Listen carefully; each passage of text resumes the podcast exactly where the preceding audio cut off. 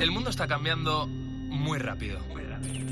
Lo que hoy era una novedad, mañana se habrá quedado en algo antiguo. Ese frenético ritmo que muchas veces nos hace preguntarnos ¿y qué será lo siguiente?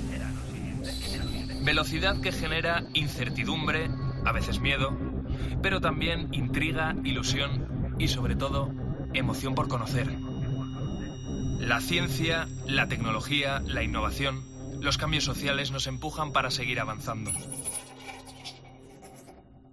Soy José Ángel Cuadrado y si tú me preguntas qué será lo siguiente, qué va a ser lo siguiente, yo te respondo, esto es lo que viene. Hoy mismo vamos a lanzar audiencia pública el plan en 2050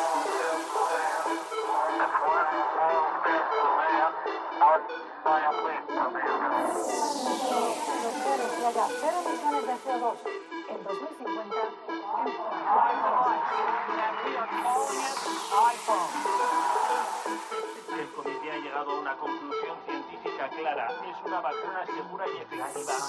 La tercera misión de SpaceX se ha acoplado con éxito. En COPE. José Ángel Cuadrado. Lo que viene. Es posible que estos últimos días hayas leído o hayas escuchado algo acerca de un estudio de una universidad americana que ha dejado el siguiente titular. Nuestro cociente intelectual está disminuyendo por primera vez desde finales de los años 30. Claro, yo leí esto y me pregunté, entonces la tendencia es que cada vez vamos a ser más tontos? ¿Es efectivamente esto una tendencia? ¿Es algo puntual? ¿Qué está pasando? Mira, ese estudio alude a varios factores que supuestamente serían los responsables de, todo esto, de esta situación. El estilo de vida, cada vez tenemos más estrés, eh, la alimentación, la calidad de nuestra educación e incluso Internet, el impacto que están teniendo en nosotros las redes sociales. En solo unos minutos te voy a presentar a una de las personas que más ha reflexionado sobre este tema en los últimos años aquí en nuestro país, aquí en España. Ha reflexionado sobre el estado de nuestra inteligencia. Pero antes quiero que escuches a otras dos personas que tal vez nos aporten algunas claves. La primera de ellas es la doctora Blanca Fernández Tobar, directora de Síntesis Psicología. Ella lleva unos cinco años, más o menos, evaluando a personas con altas capacidades. En su caso, no es que cada vez se encuentre con superdotados menos superdotados, sino todo lo contrario. De hecho, me sorprende mucho em, que cada vez eh, con los test que yo trabajo, que son las escalas Wessler, la puntuación más alta que se puede obtener por medio de ellos es una puntuación de 160 y sí que es sencillo que me encuentre gente con puntuaciones a partir de 140 y ya he encontrado dos o tres casos bastante cerca del límite de lo que evalúa el test. Entonces, em, por lo que yo encuentro en consulta, no considero que vayamos a menos. Pero insisto, La gente que viene a hacer la evaluación al centro es porque ya viene muy predispuesta o ya tiene conocimiento de que posiblemente estén en ese promedio de personas que estén muy por encima de la media. Claro, eh, es una muestra sesgada, pero puede dar alguna pista. Ahora bien, Blanca sí confirma eso de que el entorno puede afectar a nuestra inteligencia en tanto en cuanto no estamos, por ejemplo, tan focus, tan concentrados en aprender. Uno de los factores más importantes sería el estrés. Tiene un impacto muy negativo en el cerebro y en la función cognitiva en general, incluida pues la memoria, la atención o la concentración. Si yo hago una evaluación de inteligencia a una persona que está muy estresada, tiene unos niveles de ansiedad elevados, o su estado de ánimo bien afectado, es más probable que a ese examen se presente menos atento, menos concentrado y tenga mucha más dificultad para memorizar justo por esto mismo, porque la atención y la concentración se ven afectadas. Entonces, al final, los resultados en las pruebas en las que evaluamos esto van a puntuar más bajo y a la hora de calcular el CI total, este se vería afectado. Además, eh, la falta de actividad física también puede tener un impacto negativo en la salud cerebral, como se puede ver en otras investigaciones, lo que podría llegar a suponer que habría podría haber una reducción de la inteligencia, eso sin hablar del consumo de sustancias, consumo de alcohol, tabaco y demás.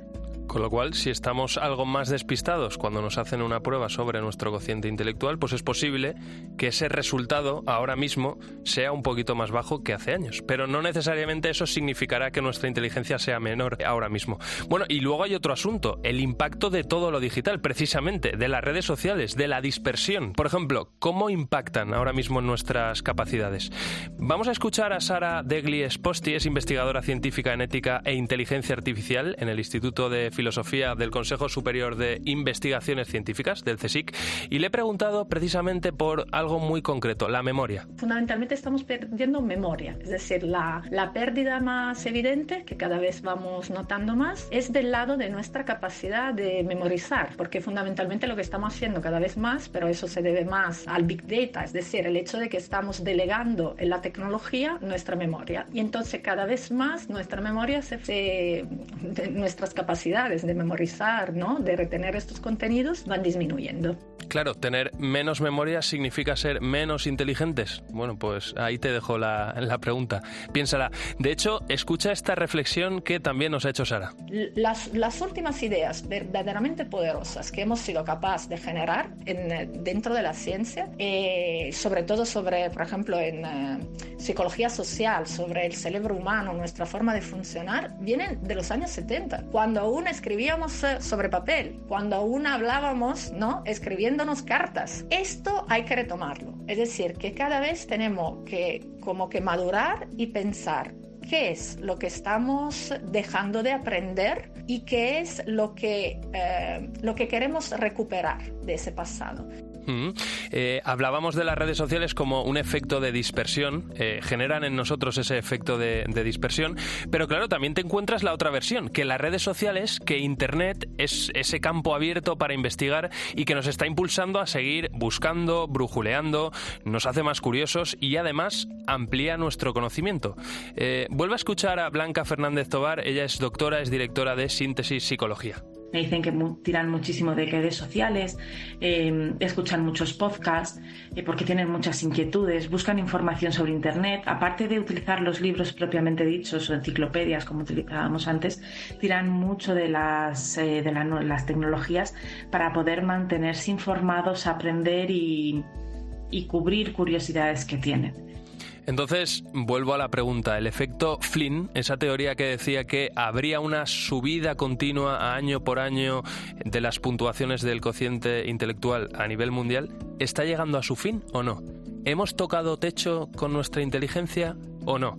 Desde luego, después de escuchar a estas dos expertas, se abren muchas preguntas y esas preguntas lo que parece complicado es encontrar una respuesta contundente. Así que, mm, bueno, quizá estamos perdiendo algunas capacidades, pero eso tampoco implica que efectivamente estemos perdiendo inteligencia. Vamos a hablar, si te parece, con una de las personas que más ha reflexionado sobre este asunto porque es posible que salgamos de dudas. Roberto Colom es profesor de psicología diferencial en la Universidad Autónoma de Madrid y seguramente será una de las personas en nuestro país que más ha reflexionado sobre este asunto del que estamos hablando en lo que viene, la inteligencia humana, sus límites, si está evolucionando o cada vez somos un poco menos inteligentes. Roberto, ¿qué tal? ¿Cómo estás? Muy buenas. ¿Qué tal? Muy buenas. Bienvenido a lo que viene, gracias por sacar este ratito para charlar con nosotros. A ver, muy directa la primera pregunta, Roberto. ¿Ha tocado techo la, inteligencia humana? En algunos lugares del planeta sí, pero en general no. En general, no. Y ahora, y ahora desarrollamos. Pero antes que nada, claro, aquí hay que establecer a qué consideramos inteligencia. ¿Cuándo una persona es más o menos lista? Cuando es capaz de resolver con eficacia los problemas más complejos que incluimos los psicólogos en el tipo de test psicológicos que utilizamos para evaluar este factor psicológico. Claro, estamos hablando de los test de coeficiente intelectual, ¿verdad? Exacto. Eh, Roberto, en diferentes estudios, papers, eh, reflexiones también de algunos autores, se dice que a más comodidad, bienestar de una sociedad, cada vez menor exigencia intelectual y al menos las sociedades desarrolladas cada vez estamos eh, mejor. Entonces, ¿qué? Entonces es posible que tenga un efecto pernicioso. Ahí el ejemplo más específico que lo puede explicar bastante bien José Ángel es la educación Cuando en la educación bajamos los estándares de exigencia, eso hace que la gente se vuelva muy complaciente. Los estudiantes se vuelven muy tranquilos porque pueden superar materias haciendo actividades puntualmente, haciendo un seguimiento sobre sus progresos, paso a paso, pero no hay ninguna prueba demasiado exigente que les obligue a empollar en serio. Em, otro de los asuntos eh, que además es muy interesante analizar es la irrupción de la inteligencia artificial que está poniendo patas arriba, entre otras cosas, a la, educación. Hay muchos profesores que no saben qué hacer con, este asunto. Y esto es solo el principio, Roberto. Eh, nos va a abrir unas posibilidades infinitas, es verdad. Pero la pregunta es si va a potenciar nuestras capacidades o si va a canibalizar algunas de las habilidades que tenemos ahora, ahora mismo por sustituirlas. ¿Tú qué crees? A ver, un par de cosas, José Ángel. Primero, llamarle inteligencia artificial a este tipo de programas es súper optimista y en mi opinión no está justificado, no solamente en la mía, sino en la gente que trabaja durante hace, desde hace mucho tiempo en el tema de la inteligencia humana. No aceptamos que eso sea inteligencia, esto está claro. Y en segundo lugar, yo creo que va a ser eh, pernicioso para, nuestro propio potencial eh, mental claramente. O sea que tú sí que crees que de alguna manera como ChatGPT eh, hace algunas cosas eh, que nosotros estamos haciendo ahora mismo, ¿para qué las vamos a hacer nosotros, no? Claro, pero es que ChatGPT no hace para nada lo que hace eh, un humano al utilizar su intelecto, en absoluto. ChatGPT es un programa informático muy interesante, muy elaborado, muy sofisticado, pero no es capaz de hacer una mínima explicación razonable como hace una persona humana. Hmm. Lo que hace ChatGPT es describir un montón de información y hacer predicciones para ofrecer un resultado que suena muy razonable. Pero esto es más o menos, José Ángel, como la magia. Cuando tú vas a un espectáculo de magia, parece que lo que hace el mago es verdad, aunque sabemos que no es verdad, pero cuela. Pues con ChatGPT es algo parecido. Qué buena esa, reflexión, Roberto. Oye, ah, eh, hablemos de, otra de las posibilidades que se nos van a abrir en los próximos años y es la implantación en nuestro cuerpo de diferentes chips. Eh, en este caso va a haber chips cerebrales que nos van a permitir realizar o sentir cosas que no podemos sentir o hacer ahora mismo. ¿Esto eh, va a aportar a nuestra inteligencia? ¿Nos vamos a quedar igual? ¿Va a ser un complemento? ¿Tú qué crees? Eso dicen los científicos en la actualidad, José Ángel, los que están trabajando en el límite del conocimiento sobre de qué va esto del intelecto humano, plantean dos opciones para mejorar la inteligencia de la humanidad. Por un lado, la manipulación, en un sentido positivo, manipulación del genoma, en primer lugar, y en segundo lugar, hackear directamente el cerebro. Y vamos ya, eh, vamos a terminar esta intervención, Roberto, volviendo un poco al inicio de, esta sección ¿no? que estamos tratando en, lo que viene. Eh, evidentemente, tú ya has dejado claro que reducir el nivel educativo nos va a perjudicar, va a perjudicar a nuestra inteligencia, pero ¿qué sucede con otras cosas? Por ejemplo, la exposición de las personas a las redes sociales, a los medios de comunicación digitales, los cambios que estamos sufriendo a nivel nutritivo, ¿no? Cómo nos alimentamos. Eh, no sé, ese tipo de factores, ¿cómo, cómo van a afectar?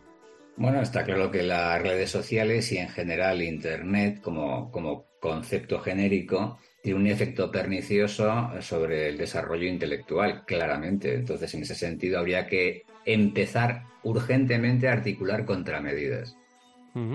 Y sobre el tema de la alimentación, el ritmo de vida, el estrés, todo esto, ¿cómo se puede relacionar de alguna manera con, la inteligencia? ¿Qué tiene que ver? Porque de alguna manera en, algunas investigaciones sí que se, sí que se citan ¿no? estas variables para, para comentar esa supuesta pérdida de inteligencia en las personas. Bueno, como te he dicho al principio de este intercambio de preguntas y respuestas, José Ángel, eh, donde se está es, concretamente identificando esa parada o declive del desarrollo intelectual con las generaciones, es en países desarrollados.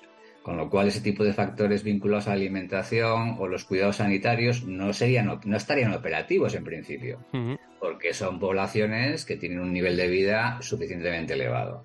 En países en vías de desarrollo, en cambio, el, progreso ascendente en, ese, en, esa inteligencia eh, es imparable, o sea, van a tope.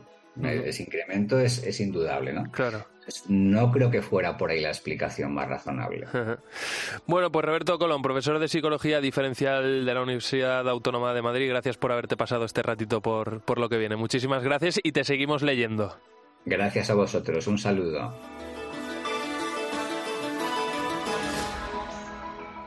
En COPE, lo que viene. José Ángel Cuadrado. A mí no es que me agobie mucho, pero alguna vez sí que me he preguntado cuánto viviré. La clave yo creo que está en vivir mucho, pero siempre que sea con, con, salud, ¿o no? Bueno, actualmente la esperanza de vida en nuestro país está por encima de los 83 años, muy superior a la media europea y también a la media de todo el mundo. Un dato que poco a poco va aumentando, tanto es así que hace tan solo un siglo nuestra esperanza de vida apenas superaba los 40 años. Es decir, en 100 años hemos conseguido vivir 40 años más. Y en los últimos 50 años el número de personas que tienen más de 80 se ha triplicado, mientras que la cifra de aquellos con 90 o más se ha quintuplicado. ¿Y qué hay detrás de todo esto? ¿Tú qué piensas? Pues lógicamente avances médicos, descubrimientos tecnológicos, ciencia. Esta tendencia a nivel global indica que para 2050 el número de personas centenarias en todo el mundo va a pasar de 530.000 a más de 3 millones. O sea, personas con más de 100 años. Es decir, lo que viene es vivir más años, lo que viene es una sociedad más envejecida si no conseguimos revertir los malos índices de natalidad que hay ahora mismo, que ese, por cierto, es, es otro tema. ¿Hasta cuándo viviremos? ¿Nuestro cuerpo tendrá algún límite? Juan Carlos Izpisúa, seguro que te suena, es un bioquímico español, es referencia mundial en esta materia. En alguna entrevista le he leído decir que estamos relativamente cerca de vivir 150 años, que a mí, no sé a ti, pero me parece una locura. Algo que la ciencia ha catalogado como super longevidad. ¿Qué influye en nuestra esperanza de vida? ¿Por qué está aumentando tanto? Esto me cuenta el doctor Izpisua.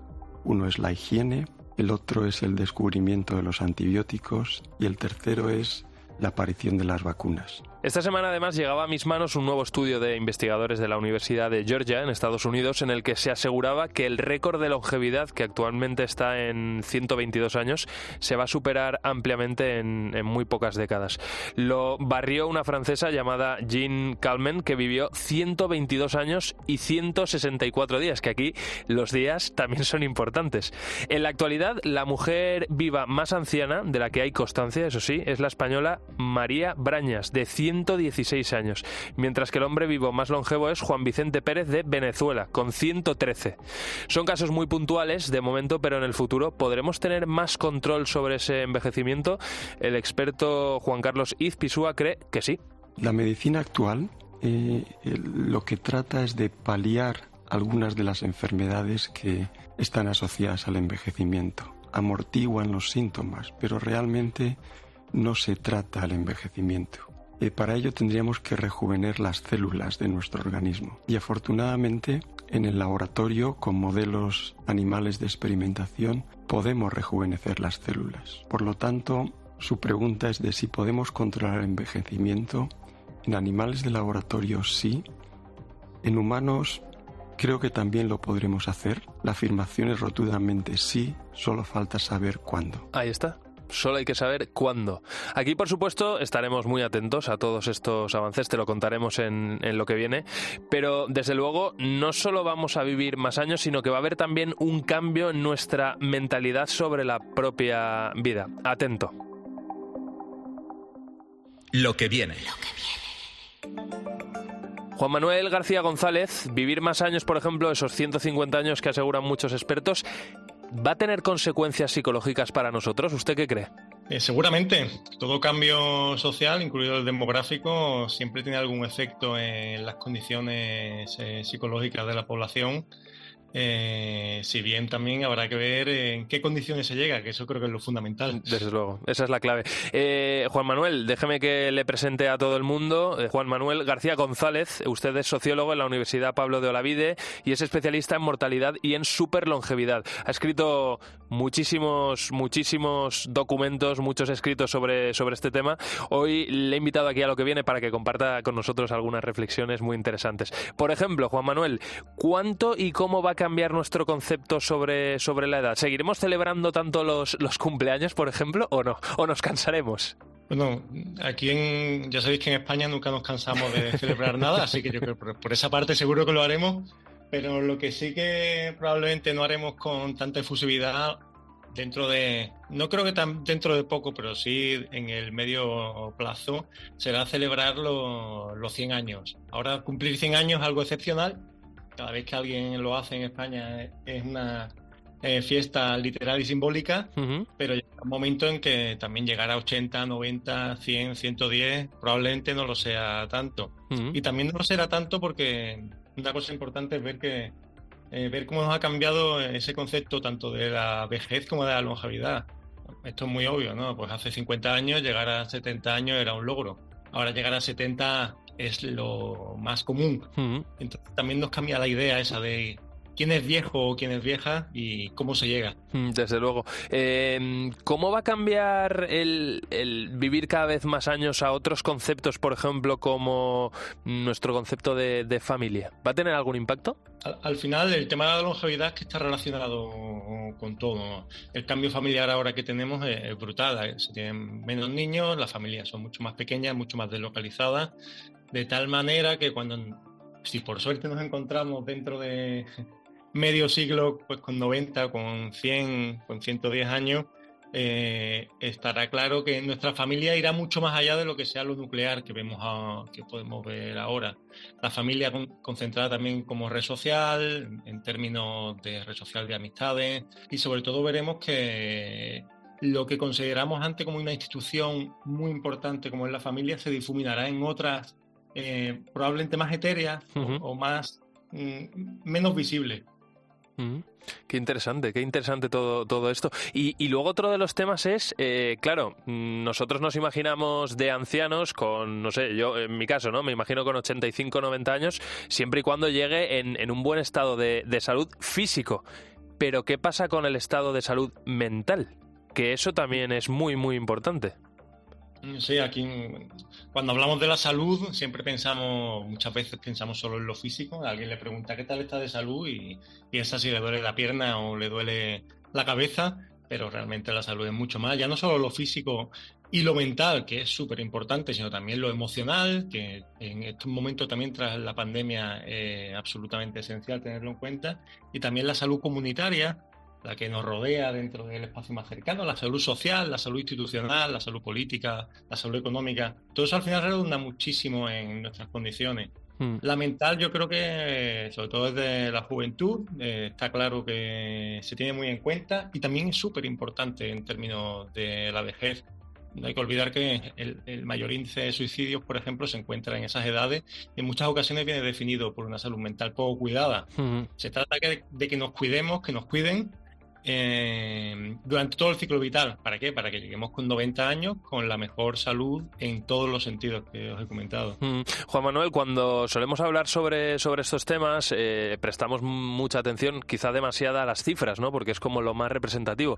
Pero a veces es verdad que para conocer una realidad hay que bajar al barro, ¿no? Y hablar con la gente. En su caso, sí que, sí que ha hablado con personas súper longevas, ¿no?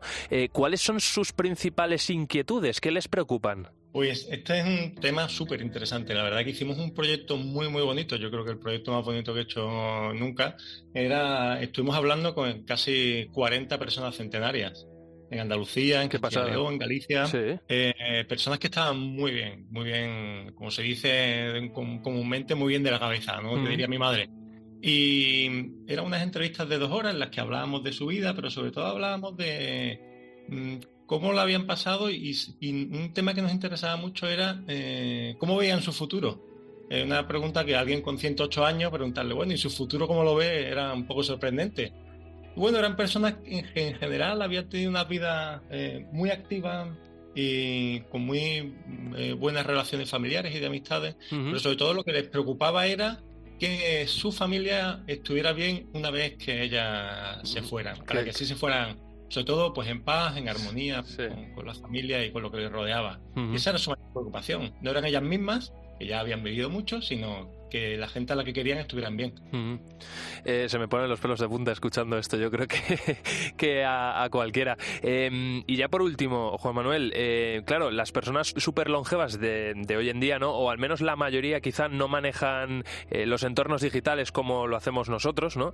Pero es verdad que nosotros el día de mañana estaremos, aunque lo digital habrá avanzado muchísimo, pero al menos ya conoceremos, ¿no? Estos nuevos entornos que, que se han abierto, redes sociales, medios de comunicación digitales. ¿Cómo serán entonces los, los ancianos súper longevos dentro de unos años y cómo se relacionarán con la tecnología? Imagino que esto también se lo ha preguntado usted. Ah, sí, la verdad, me lo he preguntado y debo admitiros que no tengo una respuesta clara.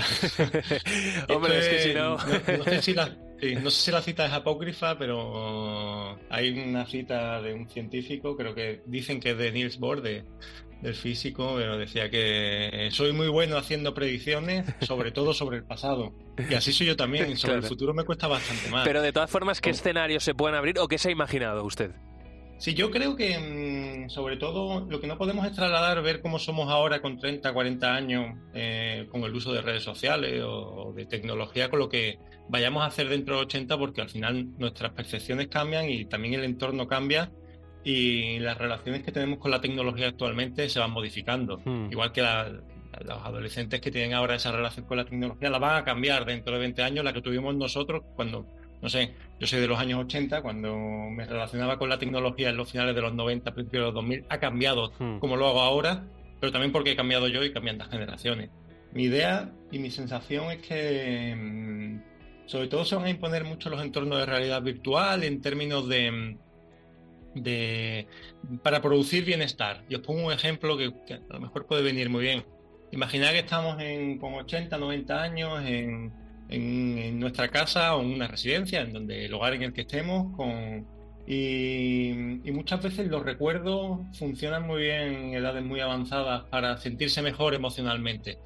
Entonces, tener esos entornos de realidad virtual en el que a lo mejor en un rato eh, podamos sentirnos en la situación que nos produzca ese bienestar, pues puede venir muy bien. O por ejemplo, se me ocurre también que eso también se está ahora eh, poniendo, llevando a cabo, eh, estar en un proceso de, mm, de senescencia, pues a lo mejor penoso, con mucha presencia en, los hospitales, en los centros hospitalarios, y en el que, no sé, nos estén dando quimioterapia y también en vez de darla en ese entorno tan feo de un hospital y, y tan, tan tan, tan, tan poco amigable, pues que sea pues viendo el campo en el que crecimos y que eso nos produzca decir, joder, pues me está dando quimioterapia, pero al menos emocionalmente me siento mm. bien. Como decimos eh, aquí en, en, lo que viene, tecnología puesta al servicio de, de las personas, que al final eh, de eso se trata, ¿no? De, que nos ayude, de que nos ayude la tecnología. Juan Manuel, antes de despedirle, algo muy, muy corto, ¿hasta cuándo se ha imaginado vivir usted? Se lo habrá planteado, ¿no? Entiendo. Ah, la verdad que me asusta pensarlo, pero mm, voy a ser muy demógrafo y diré que probablemente viva hasta la esperanza de vida al nacimiento que tiene ahora mismo mi edad. y eso son 83, ¿no? Por ahí. Bueno, como yo tengo ahora 40, pues entonces habría que ver la esperanza de vida que hay a los 40 años de la generación en la que nací yo y dará por ahí por 87, por lo menos. Bueno, pues aún, aún, tiene por delante muchos años y, mucho tiempo para seguir reflexionando sobre estos temas, que ha sido un lujazo hablar con usted aquí en, en lo que viene, sociólogo en la Universidad Pablo de Olavide y especialista en mortalidad y superlongevidad. Por muchos años. Pues por muchos años, muchas gracias. Espero que en estos 47 años que me quedan pueda volver a coincidir con vosotros. Claro que sí, le volveremos a llamar. Un abrazo. Un abrazo, que vaya muy bien. En Cope, lo que viene. Lo que viene. José Ángel Cuadrado.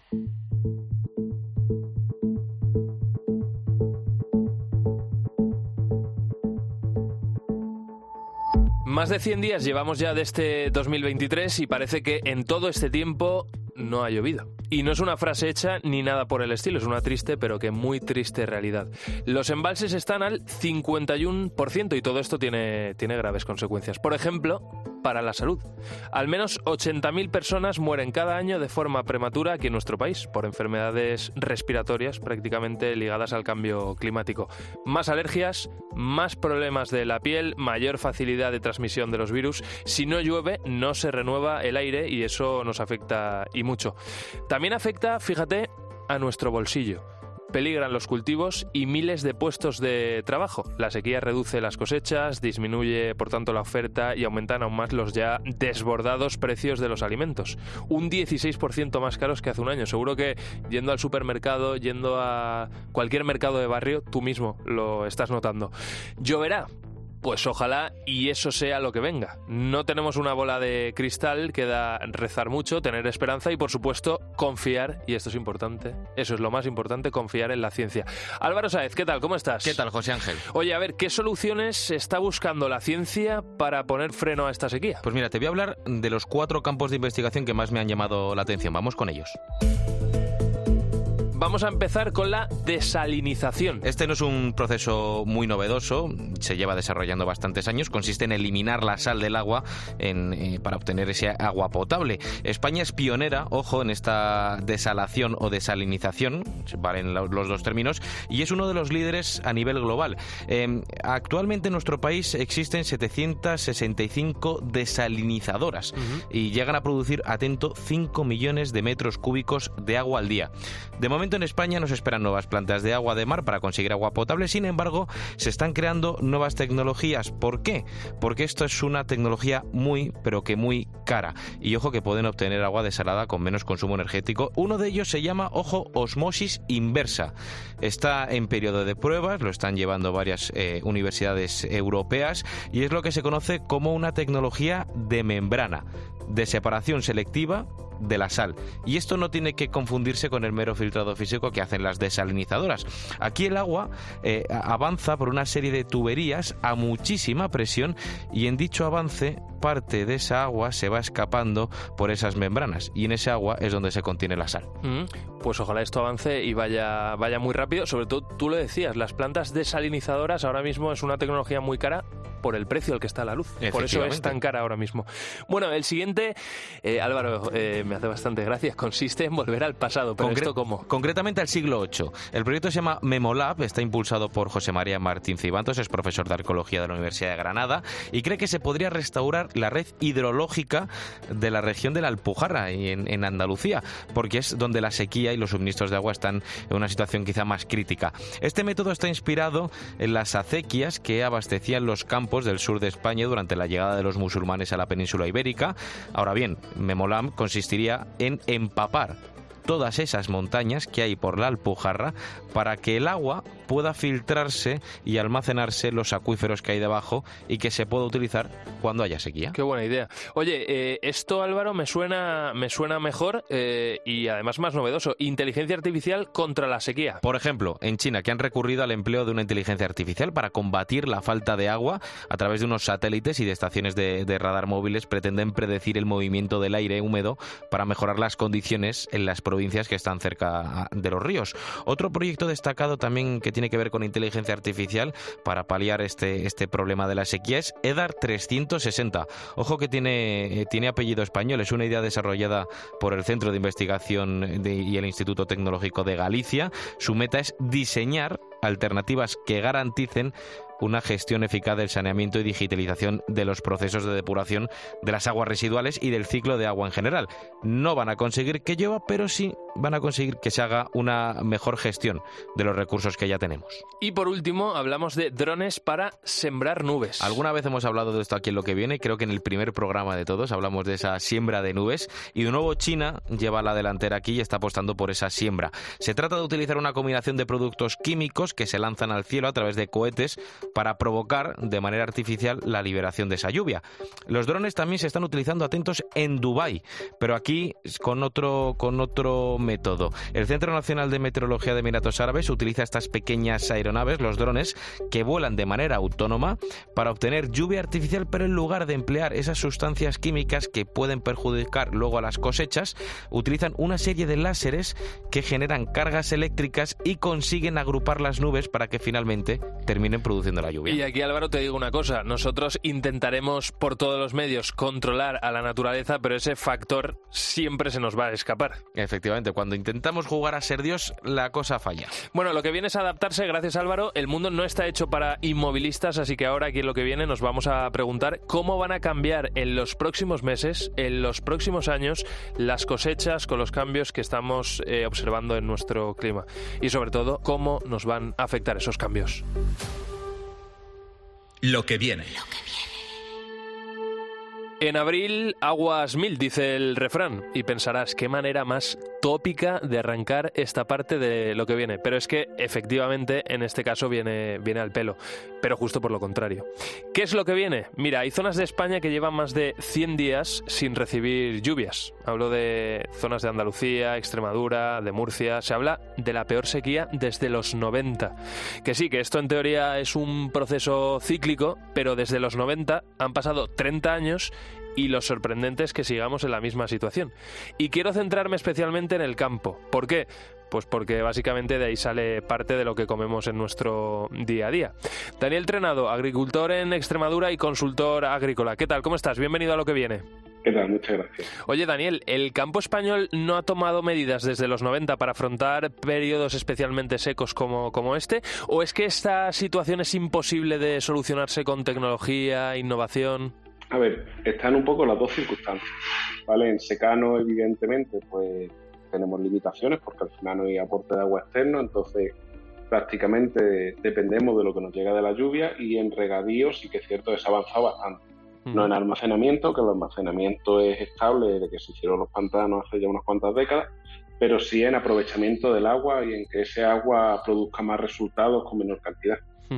Eh, Daniel, te hemos llamado porque queremos que tú nos cuentes qué es lo que viene en los próximos meses en, el campo español y por qué. Sí, claro. Yo, por fortuna, hombre, por mi trabajo, yo hago consultoría, entonces llevo finca en distintos sitios y tengo una visión un poquito más, digamos, amplia de, qué zonas distintas hay a nivel del sur español, que es lo que controlo. En general, el panorama es bastante, bastante similar. Ya puedas estar en Granada, en Jaén, en Málaga, en Córdoba o en Extremadura, Portugal. Eh, la sequía se nota muchísimo. O sea, es el año, yo lo, cuando veo datos, eh, conozco sequías peores, las de los 90 y tal, yo no la vi directamente porque era pequeño. Pero luego cuando, es peor en datos, digamos, pero luego cuando hablas con la gente, con los agricultores, con los más mayores y demás, casi nadie conoce una sequía como esta. El otro día precisamente coincidí con, con, un hombre que recordaba la sequía de los años 30 y decía que era la única que se le medio asimilaba a esta que tenemos ahora mismo porque realmente es que es el primer año que en el secano no vamos a cosechar absolutamente nada. Hemos tenido cosechas mejores, peores, según el agua, pero hasta el punto de no coger nada no, no había sucedido hasta ahora. Tú además tienes tu propio laboratorio, analizas el suelo, eh, la humedad, la calidad de, las hojas. Eh, ¿Qué conclusiones has sacado últimamente y hacia dónde vamos a ir? Pues las conclusiones, mira, por el perfil de cliente, ¿vale? Eh, el laboratorio vale principalmente para saber según el estado de la planta, analizamos la hoja, por ejemplo, y vemos cómo está de nutrientes la planta y quise añadir más o menos abono. Eso nos ayuda a optimizar el gasto y a no gastar más de lo que sería estrictamente necesario. Lo que hemos visto es que antes la gente sobre todo iba a optimizar la producción, es decir, la gente te decía que le tengo que echar para producir el máximo tal y como está la hoja, y ahora vamos al punto inverso ¿qué es lo mínimo que tengo que utilizar para que el árbol esté medio bien? Claro. Pues realmente eh, el agricultor está tendiendo a recortar gastos todo lo posible, viendo la situación, para que al menos si llegan pérdidas sean las menos posibles. Mm.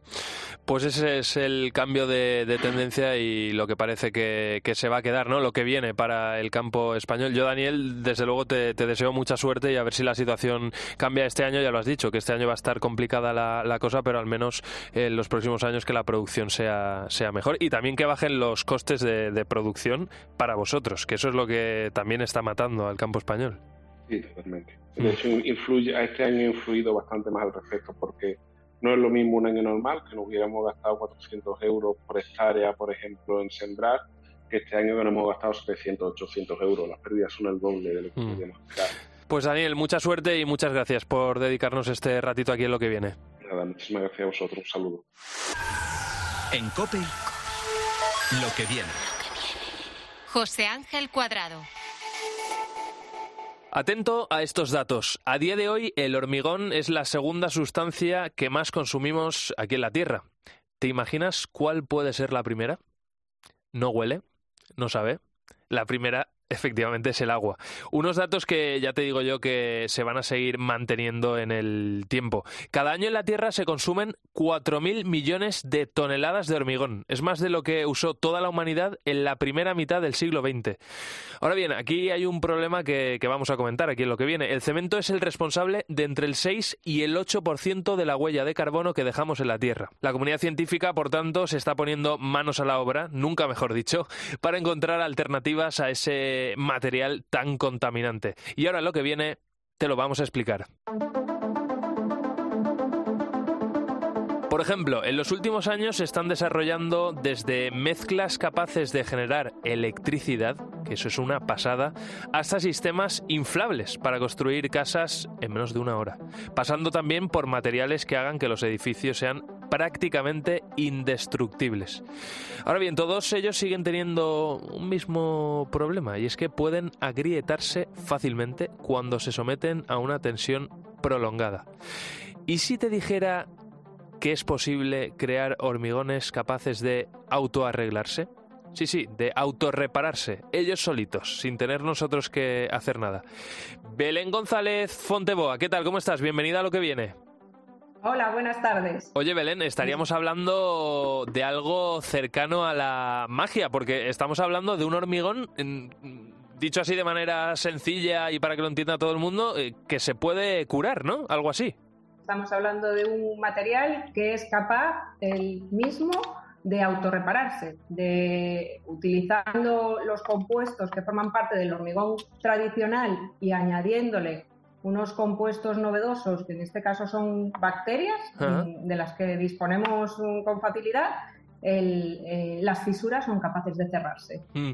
Eh, como tú decías, algo de magia, eh, sobre todo ciencia, investigación, estudio como el tuyo, el que haces cada día, porque por presentarte, Belén, eres catedrática de materiales de construcción en la Universidad de, de La Coruña, tienes mucha experiencia en este tipo de hormigones que se pueden autorreparar yo imagino que habrá gente que dirá, pero esto es de lo que viene, ¿por qué están hablando precisamente de esto hoy? Pues es porque DARPA, la Agencia de Investigación Avanzada del Departamento de Defensa americano, la misma que ha desarrollado, por ejemplo, Internet, los drones o el, eh, GPS, se están centrando en este nuevo reto y lo van a hacer a través, como tú decías, de hongos y de bacterias. Belén, antes de, explicar un poquito más, eh, una pregunta muy directa. ¿Cómo de cerca o de lejos estamos de conseguir esto a gran escala? Todo depende de la intención y de las ganas que se le pongan, sobre todo desde, desde las administraciones públicas, que son las que tienen que un poco fomentar el que consigamos eh, reducir la huella de carbono que está produciendo este, este material. O sea, básicamente un punto del dinero, ¿no? del dinero, del dinero. Exactamente, mm. exactamente, exactamente. Desde un punto de vista técnico, desde las universidades estamos trabajando para que sea pronto, pero como digo, no, no, somos los únicos que tenemos que trabajar en esto. Bueno, pues a ver si nuestra administración pública, que las personas que nos estén escuchando y que tengan poder de, decisión y de influencia, pues que metan algo de dinero en este tipo de proyectos. Oye, Belén, es que, eh, claro, aquí estamos hablando de algo muy, de algo muy novedoso, de algo que sinceramente es muy interesante, porque entre otras cosas habría que inyectar, tú lo has dejado caer, bacterias u hongos dentro de, de ese hormigón, ¿no? ¿Cómo es el proceso? Para fabricar un hormigón convencional es necesario mezclar cemento, agua y, áridos, arenas como las que tenemos en, el fondo de los ríos o en, las canteras. Si queremos hacer este hormigón autorreparable, en esa mezcla que, hacemos deberíamos añadir una bacteria. Mm, hay distintos tipos de bacterias las que se utilizan en este tipo de hormigón. Habitualmente son las Bacillus coni, es un tipo de bacteria que es bastante habitual y, e introduciendo esa, esa, bacteria en la mezcla se conseguiría esa, esa capacidad de autorreparación. Mm. Simplemente es añadir un material al proceso tradicional de fabricación del hormigón. Aquí entiendo que habría que tener en cuenta otra variable y es la de la alimentación de estas bacterias u hongos, ¿no? O sea, ¿de, de, qué se alimentarían? Has dado en el clavo. Aparte del oxígeno que se dispondría cuando la fisura se abre, se necesita añadirle a la mezcla también unos eh, nutrientes que son los que alimentan precisamente a estas, eh, a estas bacterias y hacen que se activen. Esos nutrientes con, el oxígeno conseguirían activar a las, a las bacterias. Uno de los principales retos que tiene esta, esta tecnología es la supervivencia de las, de, mm. de las bacterias. Y para ello lo que se ha decidido o lo que la comunidad científica está explorando es el introducirla en forma de esporas, que son, pues digamos, inertes, y en cuanto aparece ese oxígeno, la bacteria se activa, se convierte en bacteria y consigue hacer esa función de mm. autorreparación. De todas formas, Belén, ¿tendríamos que estar constantemente alimentando a esos hongos o a esas bacterias? ¿O una vez ya eh, se ha hecho la mezcla, por decirlo de algún modo, eh, se ha puesto ese hormigón sobre una calzada, por ejemplo, eso ya va solo? Esos nutrientes de los que hablaba se introducen en la mezcla y los tendrá disponible la bacteria cuando le aparezca el oxígeno. Aparece oxígeno a través de la fisura, el nutriente estaba ya en la mezcla, son distintos tipos de, materiales los que se utilizan como, como, nutrientes, y entonces la, la bacteria se alimentaría de ese nutriente con el oxígeno y el resultado sería un carbonato cálcico que al final pues es como una especie de precipitado cuando, cuando disuelves azúcar en una mezcla y luego precipita, pues un precipitado que sella la fisura. Qué pasada, qué maravilla. Oye, eh, Belén, ¿y en cuánto tiempo se tardaría en autorreparar este hormigón? Eh, no sé, ponme un ejemplo práctico. Por ejemplo, una grieta, vamos a decir algo pequeño, ¿no? De unos centímetros. ¿Esto tienen que pasar días, tienen que pasar horas? De la fisura no es tanto la longitud como el, espesor, el ancho. El ancho de la fisura es lo que, lo que determina la eh, velocidad a la que puede cerrarse. Obviamente, cuanto más estrechita sea, más, más fácil, más rápido se va a cerrar. Todas las fisuras son perjudiciales para nuestro hormigón porque por ahí entran compuestos que van a atacar sobre todo a los hierros, que todos sabemos que están dentro de nuestras estructuras y que son muy sensibles a la corrosión. Y entonces, eh, una fisura mm, convencional, digamos, pues eh, es una de las cosas que se está estudiando. Podríamos hablar de un mes, dos meses, se conseguiría el, cerrado de fisura. Y en el momento en que la fisura se, cierra, estamos aumentando la vida útil de esa estructura. Estamos reduciendo, hay que pensar que un 50% del presupuesto que se usa en el ámbito de la construcción se dedica a reparaciones, rehabilitaciones. Entonces estamos reduciendo ese, ese, ese presupuesto. Belén González Fonteboa, catedrática de materiales de construcción en la Universidad de La Coruña, con experiencia en estos hormigones autorreparables. Vamos a ver cómo evoluciona este proyecto en concreto y si te parece en unos meses, como esto va, siempre lo digo yo, va todo muy rápido, te damos un toque para, para actualizarlo. ¿Te parece? Perfecto, yo estaré encantada de volver a hablar con vosotros. Un abrazo, cuídate mucho. Lo mismo para vosotros. En COPE, lo que viene. José Ángel Cuadrado. En el anterior programa de Lo que viene te hablaba de los avances en robótica, cómo la inteligencia artificial se estaba metiendo de lleno en este campo y cómo se están creando verdaderas obras de arte. Pero para obra de arte la que se ha conseguido en el Hospital Universitario Vall de Barcelona, se ha logrado un doble hito en el trasplante de pulmón. Por primera vez se ha realizado con éxito un trasplante completamente robótico. Y además han creado un nuevo acceso al tórax, una vía por la que sacar los pulmones enfermos e introducirlos sanos. Tan solo ha sido necesario un pequeño corte debajo del esternón de 8 centímetros. El paciente ha sido un hombre de 65 años que sufría una fibrosis pulmonar. Lo que sí ahora estoy muy contento que lo hayan hecho así, que haya funcionado y que todo el sistema se pueda beneficiar de una mejora tan cualitativa en cuanto al tema de la precisión y de las consecuencias de dolor y de traumatismo que se generan. Qué contento se le escucha, ¿verdad? Se llama Xavier y así de feliz salía de la operación, lógicamente, y confía en que se pueda aplicar esta nueva técnica a más pacientes. Esta nueva manera de trasplantar pulmones lleva preparándose durante años, aunque no fue hasta el pasado mes de febrero cuando se puso en práctica. La idea inicial fue hace unos dos años aproximadamente eh, y desde hace un año que llevamos trabajando con la simulación y con todo y con todo ello. Acabas de escuchar a Alberto Jauregui, jefe del Servicio de Cirugía Torácica y Trasplante Pulmonar de ese hospital, del Vall d'Hebron de Barcelona. Nos comenta que el uso de un robot en el trasplante de pulmón ya tenía un precedente, pero es verdad que era algo menos ambicioso. Fue en un hospital de Los Ángeles hace justo un año. Lo utilizaron en una operación similar, pero solo en parte. El resto de la operación fue tradicional y la introducción del pulmón se hizo, como siempre, entre las costillas fue una sensación un poco agridulce porque por un lado pues mm, nos alegró mucho que se incorporara la cirugía robótica en el trasplante, pero por otro lado claro, no, no, se había hecho completamente robótico y, lo que queríamos evitar nosotros era tener que hacer este corte entre las costillas, que es lo que realmente marca la diferencia en cuanto al dolor, a las infecciones de la herida. Tras la operación a Xavier se le indujo un coma. Al despertar en la UCI del hospital apenas sentía dolor. Una respuesta realmente buena, muy buena, mejor de lo esperado. Desde el momento que he sido consciente, para mí el dolor ha sido cero. No sé, no sé en el momento inmediatamente anterior si había dolor porque no estaba, no estaba consciente. Pero desde que soy consciente no he tenido ningún dolor. En toda España el año pasado se hicieron cerca de 5.400 trasplantes de todo tipo. Esos son unos 15 al día, unos números que están muy cerca del máximo histórico al que se llegó antes de que estallase la pandemia. España, nuestro país, encabeza la donación y trasplantes con las tasas más altas de todo el mundo, no solo de Europa, ¿eh? de todo el mundo. Y además con nuevas técnicas para que la operación no sea tan dura. Así avanza el mundo Así avanza la robótica. Esto ha sido lo que viene. Muchas gracias a los productores de este programa que han puesto todo su talento, a Cristina Platero y a Álvaro Sáez. Gracias a los técnicos de COPE y gracias a todos vosotros por estar aquí un ratito con, nosotros en lo que viene y por habernos dedicado un ratito de, de vuestra vida. Como siempre, estamos en cope.es y en las redes sociales. Hasta siempre.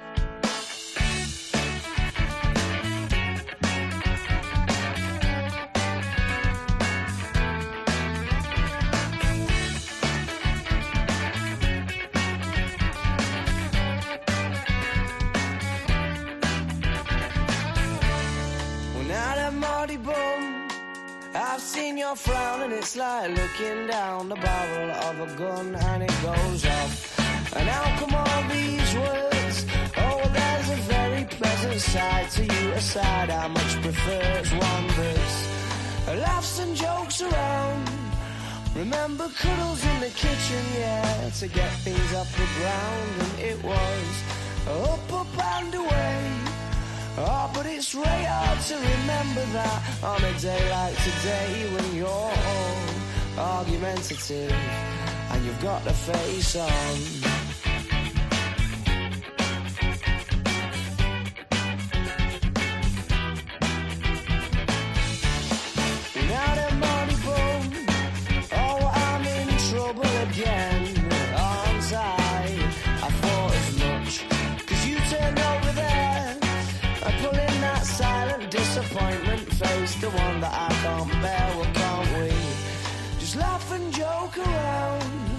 Remember cuddles in the kitchen, yeah, to get things off the ground. And it was up, up and away. Oh, but it's really hard to remember that on a day like today when you're all argumentative. And you've got the face on, and yeah, I'm sorry.